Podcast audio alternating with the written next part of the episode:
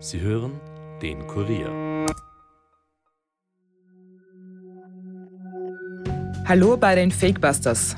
Mein Name ist Birgit Zeiser und wir drehen die Uhr heute noch einmal um 2000 Jahre zurück und beschäftigen uns mit den Mythen des Christentums. Jesus Christus, der Sohn Gottes. Er ist es, auf dem die größte Weltreligion beruht. In der Bibel wird von Wundern berichtet, die Jesus vollbracht hat. Er wurde unbefleckt empfangen, ein Stern wies drei Weisen aus dem Morgenland den Weg zu seiner Geburtsstätte. Das Wichtigste für das Christentum ist aber sein Tod und die Auferstehung. Kann es sein, dass diese Geschichte auf wahren Begebenheiten beruht? Wäre das wissenschaftlich irgendwie erklärbar? Eine Frau, die bei der Geschichte der Auferstehung eine wichtige Rolle spielt, ist Maria Magdalena. Sie ist neben der Gottesmutter Maria die wichtigste Frau im Neuen Testament. Aber auch sehr umstritten. Jüngerin, Sünderin, Prostituierte oder war sie sogar Jesus Ehefrau? Die Fakebusters machen sich heute auf eine Spurensuche. Bleibt skeptisch, aber hört uns gut zu.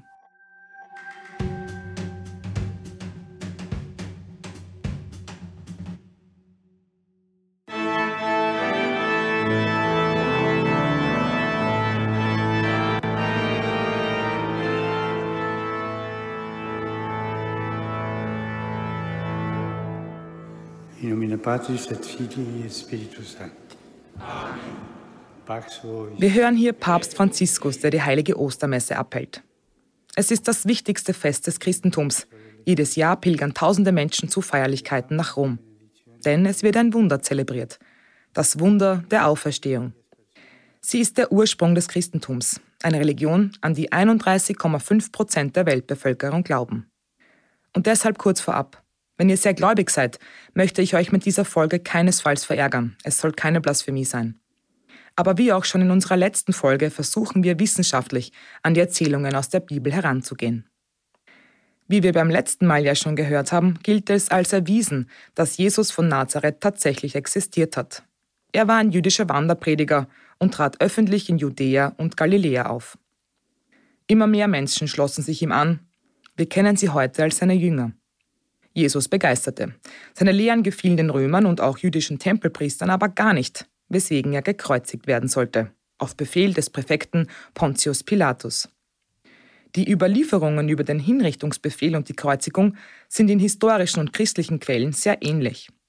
Bei unserer Recherche ist es diesmal nämlich wichtig, in diesen zwei Kategorien zu denken.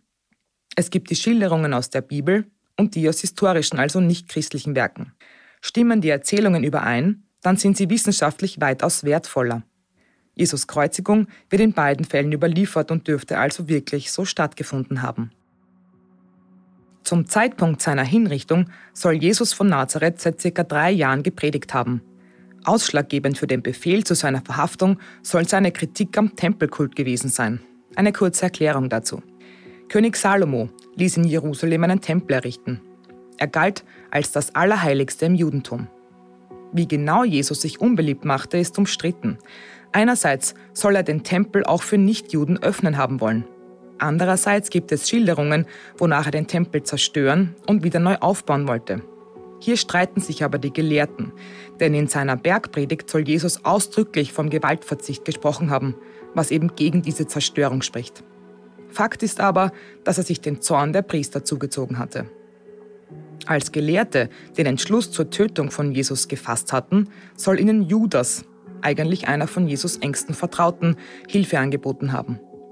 Judas habe Jesus damit zwingen wollen, sich als Messias zu outen und die Juden von den Römern zu befreien. Er soll sich damit auch politische Macht in der Schar der Jünger erhofft haben. Aufgrund dieses Verrats wurde Jesus der Überlieferung nach dann festgenommen. Heute benutzen wir immer noch ein Wort, das darauf anspielt. Judas hat Jesus nämlich einen Kuss gegeben, um der Tempelwache zu signalisieren, dass es Zeit für die Festnahme sei. Das Wort Judaskuss steht heute noch als Symbol für Verrat. Somit war die Kreuzigung besiegelt. Jesus von Nazareth hängt am Kreuz, Hände und Füße an die Pfosten genagelt. Rund um ihn steht eine Menschenmenge, die ihn verspottet. Das war im römischen Kaiserreich auch der Sinn dieser Foltermethode. Die Menschen sollten den Gekreuzigten beim Leiden zusehen. Meist wurden Aufständische oder Sklaven, die entlaufen waren, mit dieser Methode hingerichtet. Sie ist besonders grausam, denn bis der Gekreuzigte stirbt, kann es Tage dauern. Entweder man verdurstet, man erstickt am eigenen Körpergewicht oder es kommt zu einem Kreislaufkollaps. Und hier kommen wir nun zu unserer ersten Theorie rund um Jesus Auferstehung. Könnte es theoretisch sein, dass sein Grab am dritten Tag nach seinem Tod tatsächlich leer war und er auferstanden ist? Wissenschaftler aus Österreich veröffentlichten 2014 einen Artikel zu dem Thema. Sie glauben, dass Jesus gar nicht tot war, als er begraben wurde. Wie kann das sein? Naja, Jesus soll ungewöhnlich schnell nach der Kreuzigung gestorben sein, weswegen die Jünger baten, ihn begraben zu dürfen. Weil Pontius Pilatus aber nicht glauben wollte, dass er schon tot war, ließ er das überprüfen. Mit einem Stich mit einer Lanze ins Herz wurde sichergestellt, dass er wirklich tot war. Und wenn ihr jetzt das Wort Lanze hört, dann klickt es in euren Fakebusters-Köpfen. Denn ja, diese Waffe ist die heilige Lanze und später eine wichtige Reliquie im Christentum und auch im Nationalsozialismus.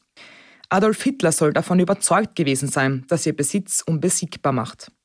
Wir haben darüber schon eine ganze Folge gemacht, die ich euch auf unserer Fakebusters Instagram-Seite posten werde. Und wenn ihr schon da seid, dann freuen wir uns natürlich auch über neue Follower. Und jetzt zurück zu Jesus. Gerade dieser Stich mit der Lanze soll ihm nämlich das Leben gerettet haben. Der Innsbrucker Internist Maximilian Ledochowski und sein Kollege Biochemiker Dietmar Fuchs stellten 2014 die These auf, dass Jesus eine sogenannte CO2-Narkose erlitt.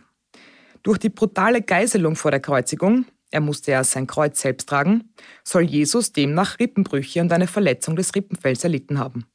Es bildete sich Wundwasser, das zusammen mit Blut aus den verletzten Gefäßen floss und dabei die Lunge umhüllte. Es kommt vor, dass dann mehrere Liter Flüssigkeit die Lungenflügel zusammendrücken, was Atemnot zur Folge hat.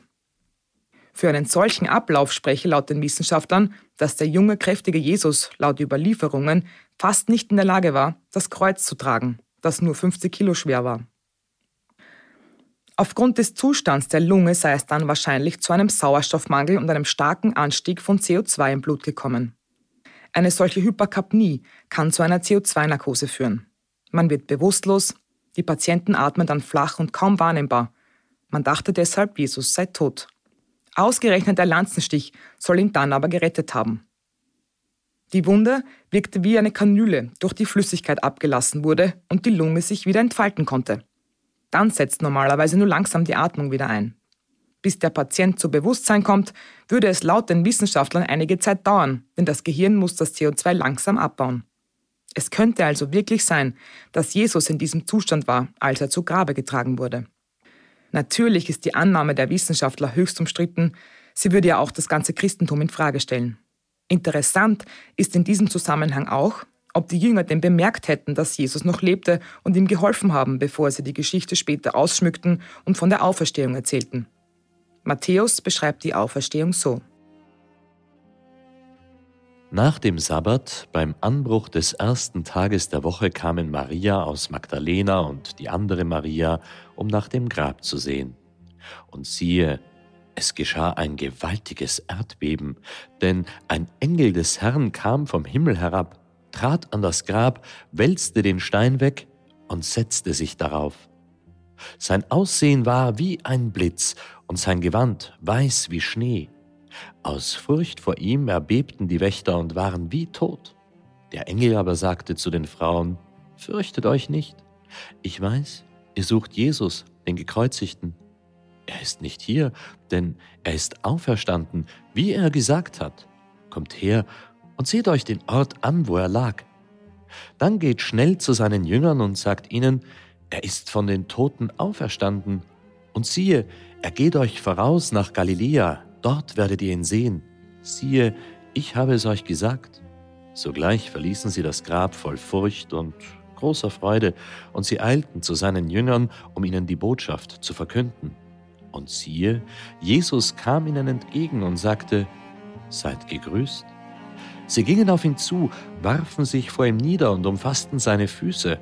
Da sagte Jesus zu ihnen, Fürchtet euch nicht, geht und sagt meinen Brüdern, sie sollen nach Galiläa gehen, und dort werden sie mich sehen.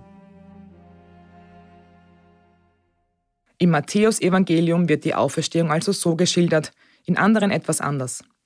Gemeinsam haben sie alle, dass Jesus eben nicht tot war und nachher noch erschienen ist. Aber angenommen, er war tatsächlich am Leben. Wo war Jesus danach? Verschiedene Verschwörungstheoretiker wie Erich von Däniken glauben das zu wissen. Däniken meint, dass Jesus von Außerirdischen ins Mutterraumschiff gebeamt wurde, das die Erde seit Jahrtausenden beobachtet. Das hat von Däniken auch schon in einer Fakebusters-Folge erzählt, hört da gerne mal rein. Es ist sehr kurios, aber auch spannend. Andere Autoren glauben, dass Jesus in Kaschmir oder Indien begraben liegt. Die Theorien dazu sind vielfältig und wir werden uns das in einer eigenen Folge anschauen. Fakt ist aber, dass es medizinische Umstände gibt, in denen Menschen wie tot wirken. Die Erklärung der beiden Wissenschaftler ist natürlich Spekulation. Sie würde aber mit den Erzählungen aus der Bibel übereinstimmen und wir müssen hier sagen, ja, es wäre theoretisch möglich, dass Jesus nach drei Tagen im Grab am Leben war.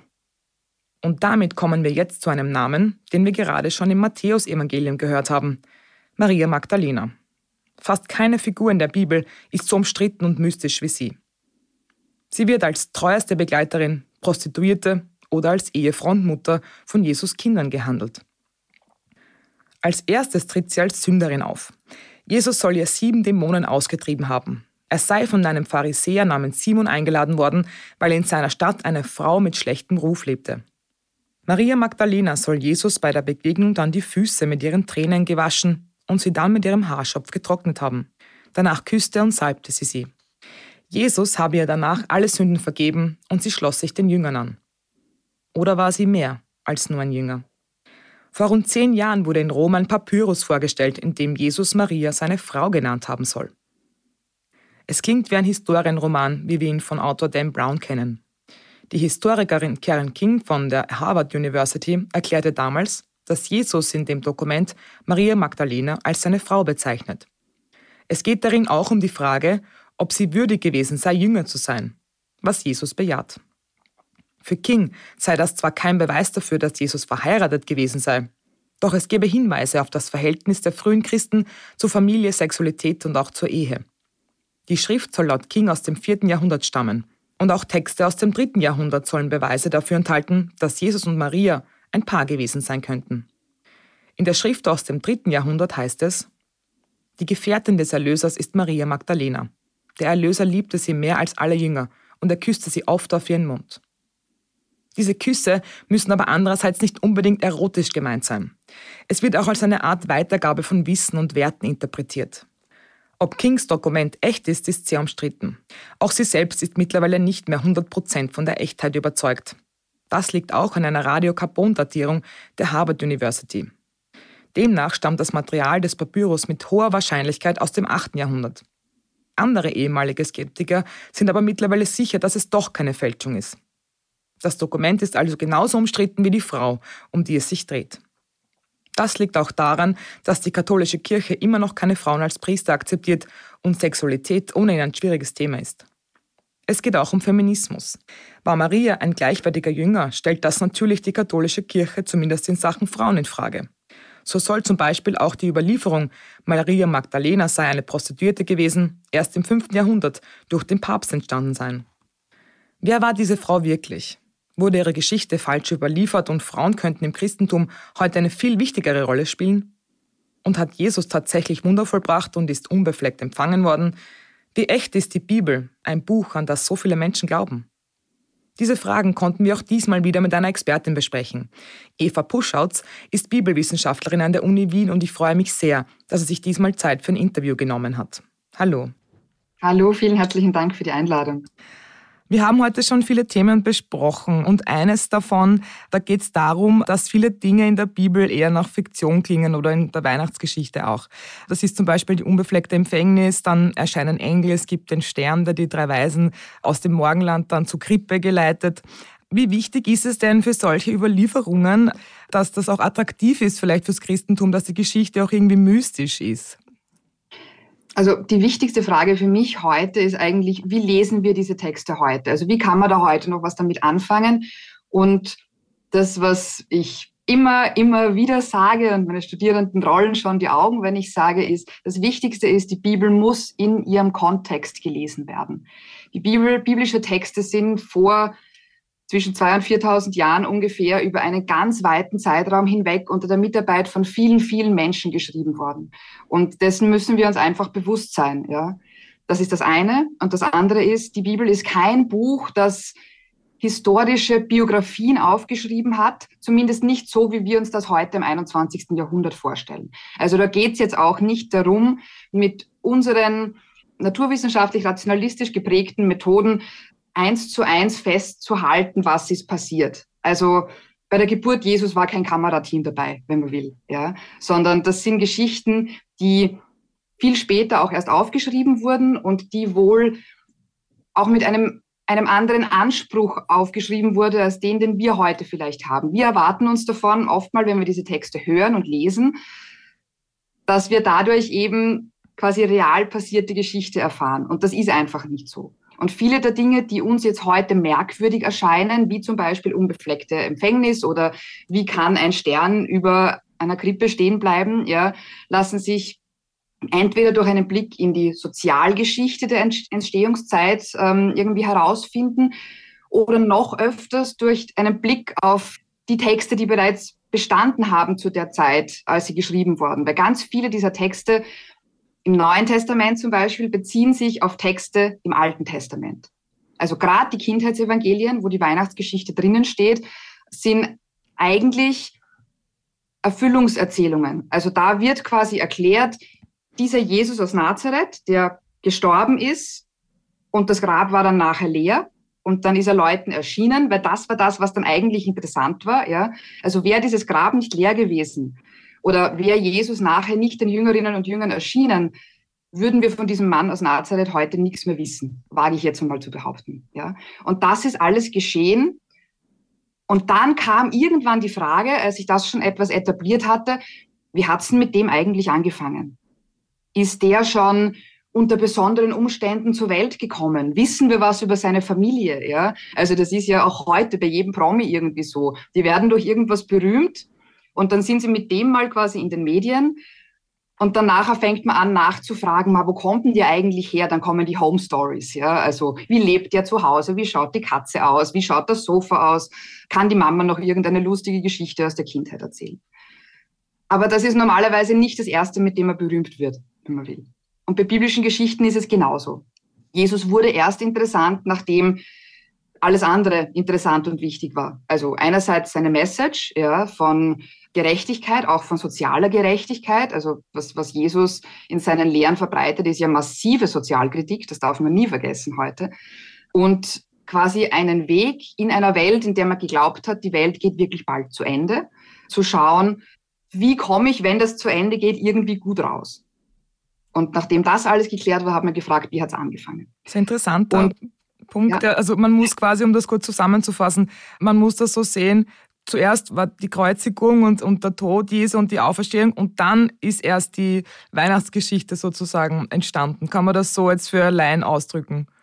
Genau. Also ganz genau so. Und das fällt uns jetzt heute ein bisschen schwer, ja, weil wir sind alle damit aufgewachsen und wir haben unsere Erinnerungen an Weihnachten und das ist schön und man hat in einem Krippenspiel mitgespielt vielleicht. Und es wird ja medial auch überall plakatiert und äh, diese, diese christlichen Erzählstränge schlagen ja in irgendwie jede Werbung irgendwo durch, wenn dann, weiß ich nicht, die beste Aktion in der Krippe drinnen liegt oder so. Ja. Ähm, also diese Bilder werden ja weiter verwendet. Aber es sind Bilder. Und in dieser Weihnachtsgeschichte geht es dann noch einmal darum, dass Jesus gesagt hat, er ist der Messias, er ist der Retter, auf den jüdische Menschen gewartet haben. Und in den Evangelien hat man dann versucht, und gerade in den Kindheitsevangelien, von Anfang an noch einmal klar zu machen, hey, das ist jetzt wirklich der. Das ist der, auf den ihr gewartet habt. Und im Alten Testament haben wir natürlich ganz, ganz, ganz viele Texte, die anzeigen, wie das aussehen wird, wenn dieser Messias kommt, wenn dieser Retter kommt. Also da geht es um, um ganz viele Verheißungszitate. Und gerade die Kindheitsevangelien bei Matthäus und Lukas sind tolle Belege, um zu zeigen, wie da quasi versucht wird zu basteln, um zu zeigen, dass jetzt möglichst viel von diesen Verheißungszitaten auf dieses Kind zutrifft. Und zwei dieser Stellen, die für uns jetzt heute schwer verständlich sind, wenn wir versuchen, sie rational naturwissenschaftlich auszulegen, sind eben dieser Stern über Bethlehem, aber genauso die Jungfrauengeburt. Und da kann ich vielleicht kurz darauf eingehen, um zu zeigen, welche Bilder es da irgendwie alttestamentlich gibt, die sich in diesen Texten erfüllt haben. wenn wir jetzt eben davon reden, im Matthäusevangelium dieser Stern, also die Weisen ziehen hin und folgen diesem Stern, der aufgeht, dann kann man ganz konkret auf zwei Texte aus dem Alten Testament eingehen. Das ist einerseits im Buch Jesaja, ein ganz großer Prophet, wo im Kapitel 60 davon die Rede ist, dass die Erde von Finsternis bedeckt ist und die Völker quasi, die nicht glauben, sind von Dunkel bedeckt, aber über die, die an Gott glauben, über die geht strahlend der Herr auf. Äh, also so ein, ganz starkes Bild für dieses Licht. Und man wird eben hinwandern zu diesem Licht. Und da steht auch ganz konkret, und Könige wandern zu deinem strahlenden Glanz. Also ein bisschen nachdenkt, okay, Könige, Weise, Licht, jemand Besonderer kommt, da klingelt doch was. Ja, das ist mhm. genau das, was Matthäus dann nachher aufgenommen hat. Und dann noch einmal konkreter haben wir es im Buch Numeri, im Kapitel 24, wo ganz konkret drinnen steht, ein Stern geht in Jakob auf, ein Zepter erhebt sich in Israel. Da ist wieder dieses Motiv des Sterns. Und zu diesem Stern ziehen die Weisen hin und nicht irgendein konkretes astronomisches Phänomen. Und dann ergibt dieser Text plötzlich wieder Sinn, ja, wenn man da diese Verbindung hineinschlägt in die Texte, die schon bestanden und die auch Texte der Hoffnung waren für viele Menschen, auf die man sich gestützt hat. Und dann quasi der Evangelist Matthäus zeigen möchte, schaut, da habt ihr es jetzt. Da, da ist das in Erfüllung gegangen, auf die Person könnt ihr vertrauen. So viel zum, das ist die Einlösung dieses Versprechen. Hier wird jetzt das wahr, was Gott uns in diese Geschichten versprochen hat. Noch eine sehr interessante Figur, die ja im Neuen Testament auch eine wichtige Rolle spielt, äh, ist die Maria Magdalena, über die haben wir heute auch schon im Podcast gesprochen. Die wird ja in vielen Kulturen unterschiedlich interpretiert. Äh, einmal, also sie ist die Begleiterin Jesu mehr oder weniger, dann wird sie auch als Prostituierte, als Sünderin äh, betitelt. In der Popkultur gibt es auch Filme oder, oder Werke schon, wo sie dann irgendwie plötzlich die Ehefrau von Jesus war und Kinder mit ihm hatte. Wie sind diese Interpretationen zu dieser Person entstanden und kann man irgendwie nachvollziehen, was sie wirklich in dieser Historie für eine Rolle gespielt gespielt hat? Also natürlich wirklich zu einem historischen Kern zu kommen, ist bei all diesen Texten immer ganz, ganz schwer. Ja? Also da, da stecken immer schon eben viele Hoffnungen drinnen. Die, die, Texte sind später geschrieben worden. Aber was wir zu Maria von Magdala sagen können, ist, die muss eine ganz wichtige Rolle in dieser frühen Jesusbewegung gespielt haben. Das fängt damit an, sie ist die einzige Frau neben Maria, der Mutter von Jesus, die in allen vier Evangelien namentlich erwähnt wird. Das haben eigentlich nur ganz, ganz, ganz, ganz wenige Personen. Sie ist eine von ihnen. Das ist das eine. Das andere ist, sie ist in allen vier Evangelien bei der Auferstehungsgeschichte ganz vorne dabei. Also bei Markus, Lukas und Matthäus kommt eine Gruppe von Frauen in der Früh zum Grab und findet, das Grab ist leer. Da wird Maria von Magdala immer als Erste genannt. Und im Johannesevangelium ist es sogar so, dass sie alleine zum Grab geht und alleine ein Gespräch mit dem auferstandenen Christus führt. Und diese Erstnennung in diesen Namenslisten ist schon mal ein Zeichen, okay, die dürfte da irgendwie eine wichtige Rolle gespielt haben. Was wissen wir jetzt sonst über sie? Im Lukas-Evangelium wird im achten Kapitel beschrieben, da ist das einzige Mal, dass sie schon vor der Auferstehung namentlich genannt wird. Da wird beschrieben, dass Jesus aus ihr sieben Dämonen ausgetrieben hat. Also sie dürfte in irgendeiner Art und Weise krank gewesen sein, Beschwerden gehabt haben und Jesus hat sie davon geheilt. Wie man diese ganzen Wunderheilungen jetzt verstehen kann, da machen wir nochmal einen ganz anderen Topf auf. Ja, aber nehmen wir es mal so hin, es ging ihr nicht gut und danach ging es ihr besser, was auch immer es war, was Jesus da getan hat.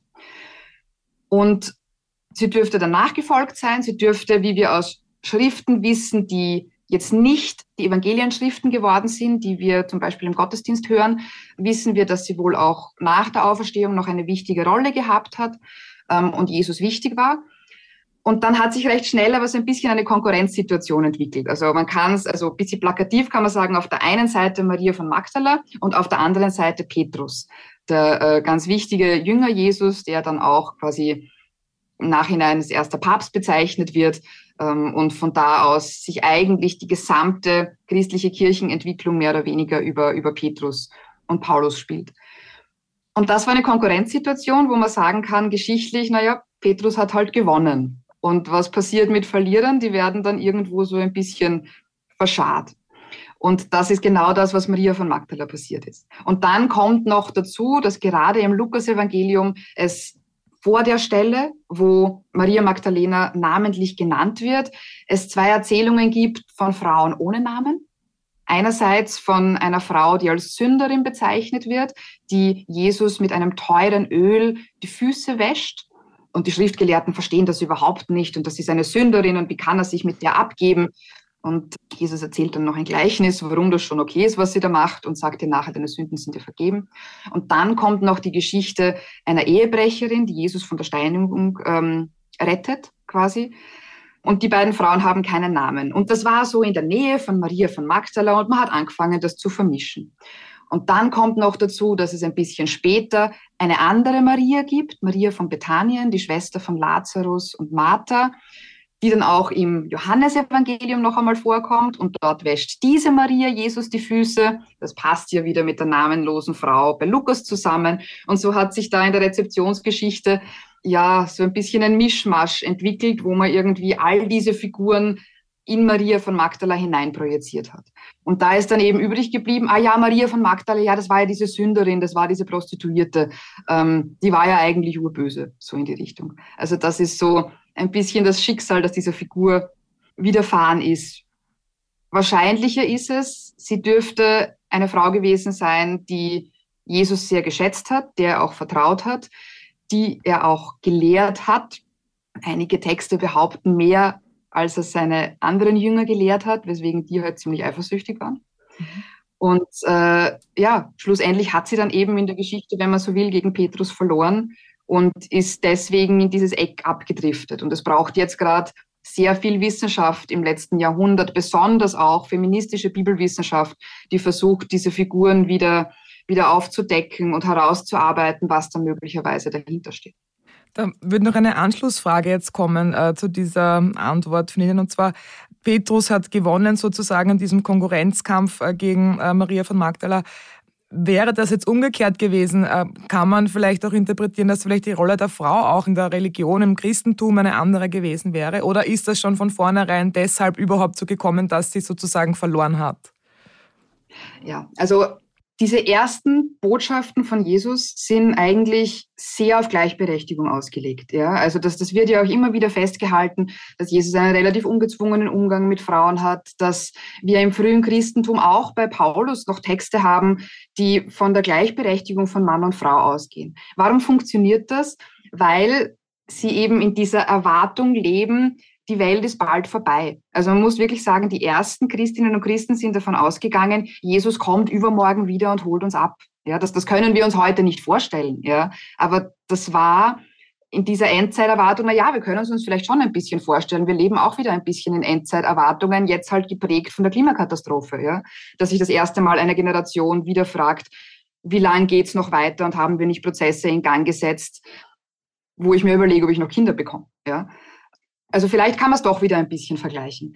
Und wenn ich jetzt aber sage, okay, dieses Ende kommt übermorgen, wenn ich so will, tue ich mir leicht, soziale Konventionen, die mich auch in einer strengen patriarchalen Hierarchie gefangen halten, aufzubrechen und zu sagen, okay, wenn es nur mehr noch eine Woche ist, dann ist mir das wurscht, dann kann ich Frauen genauso behandeln wie Männer, dann brauche ich zum Beispiel keine Sexualität mehr. Also wenn Paulus davon redet, dass das unverheiratet Leben das Ideal ist, dann geht er davon aus, es ist alles recht bald vorbei. Dafür muss ich keine Kinder mehr in die Welt setzen. Ja, dafür brauche ich keine Sexualität mehr. Ich weiß nicht, ob diese Lehren genauso geklungen hätten, wenn sowohl Jesus als auch Paulus zum Beispiel davon ausgegangen wären, wir sitzen noch 2000 Jahre hier rum. Ja, das wären einfach andere Voraussetzungen gewesen. Und diese, diese Botschaft der Gleichberechtigung hat angefangen, sich zu drehen, in dem Moment, als eben der spätestens zweiten Generation klar wurde, okay, wir bleiben wohl noch ein bisschen länger da. Und dann fängt man halt an, sich an die Strukturen, die schon existieren, anzupassen. Und die waren halt und sind teilweise immer noch massiv patriarchalisch. Und dann war halt die Frage, bringe ich meine neue Glaubensgemeinschaft, die hier entsteht, irgendwie durch? Schaue ich, dass die überlebt? Oder geht die unter, weil einfach die Strukturen, die wir haben, nicht in die Welt passen, in der sie leben. Und die Entscheidung war, wir wollen, dass diese Glaubensbotschaft weitergeht. Wir richten uns gemütlich ein. Und da waren halt, das muss man so sagen, Frauen einfach die Verlierer. Vielen Dank, Eva Puschatz. Und wir fassen noch einmal zusammen. Mehr als ein Drittel der Weltbevölkerung sind Christen und glauben an Jesus. Ja, es ist möglich, dass Jesus Auferstehung medizinisch zu erklären wäre und auch viele andere Wunder könnten wissenschaftlich erklärt werden. Wichtig ist es aber, eben nicht alles wissenschaftlich übersetzen zu wollen. Die Bibel muss als das gelesen werden, was sie ist, ein religiöses Buch. Spannender ist da die Rolle der Frau im Christentum. Hier wurde vielleicht falsch oder zugunsten des Patriarchats übersetzt. Religionen ändern sich aber, wenn auch nur langsam. Vielleicht werden auch in der katholischen Kirche Frauen als Priesterinnen irgendwann Normalität sein. Ganz im Sinne von Maria Magdalena. Danke, dass ihr heute wieder mit dabei wart. Schickt uns gerne eure Themenvorschläge auf fakebusters.kurier.at oder per Nachricht auf unserer Instagram-Seite. Wir freuen uns natürlich auch immer über neue Follower. Wir hören uns in zwei Wochen wieder. Bis dahin, bleibt skeptisch, aber hört uns gut zu. Das war's für heute von den Fakebusters. Mehr Informationen zu diesem Podcast findet ihr unter www.kurier.at slash fakebusters. Wenn euch der Podcast gefällt, abonniert uns doch und hinterlasst uns eine Bewertung in eurer Podcast-App. Fakebusters ist ein Podcast des Kurier. Moderation von mir, Birgit Zeiser, Schnitt Dominik Kanzian, Produzent Elias Nadmesnik. Weitere Podcasts findet ihr auch unter www.kurier.at slash podcasts.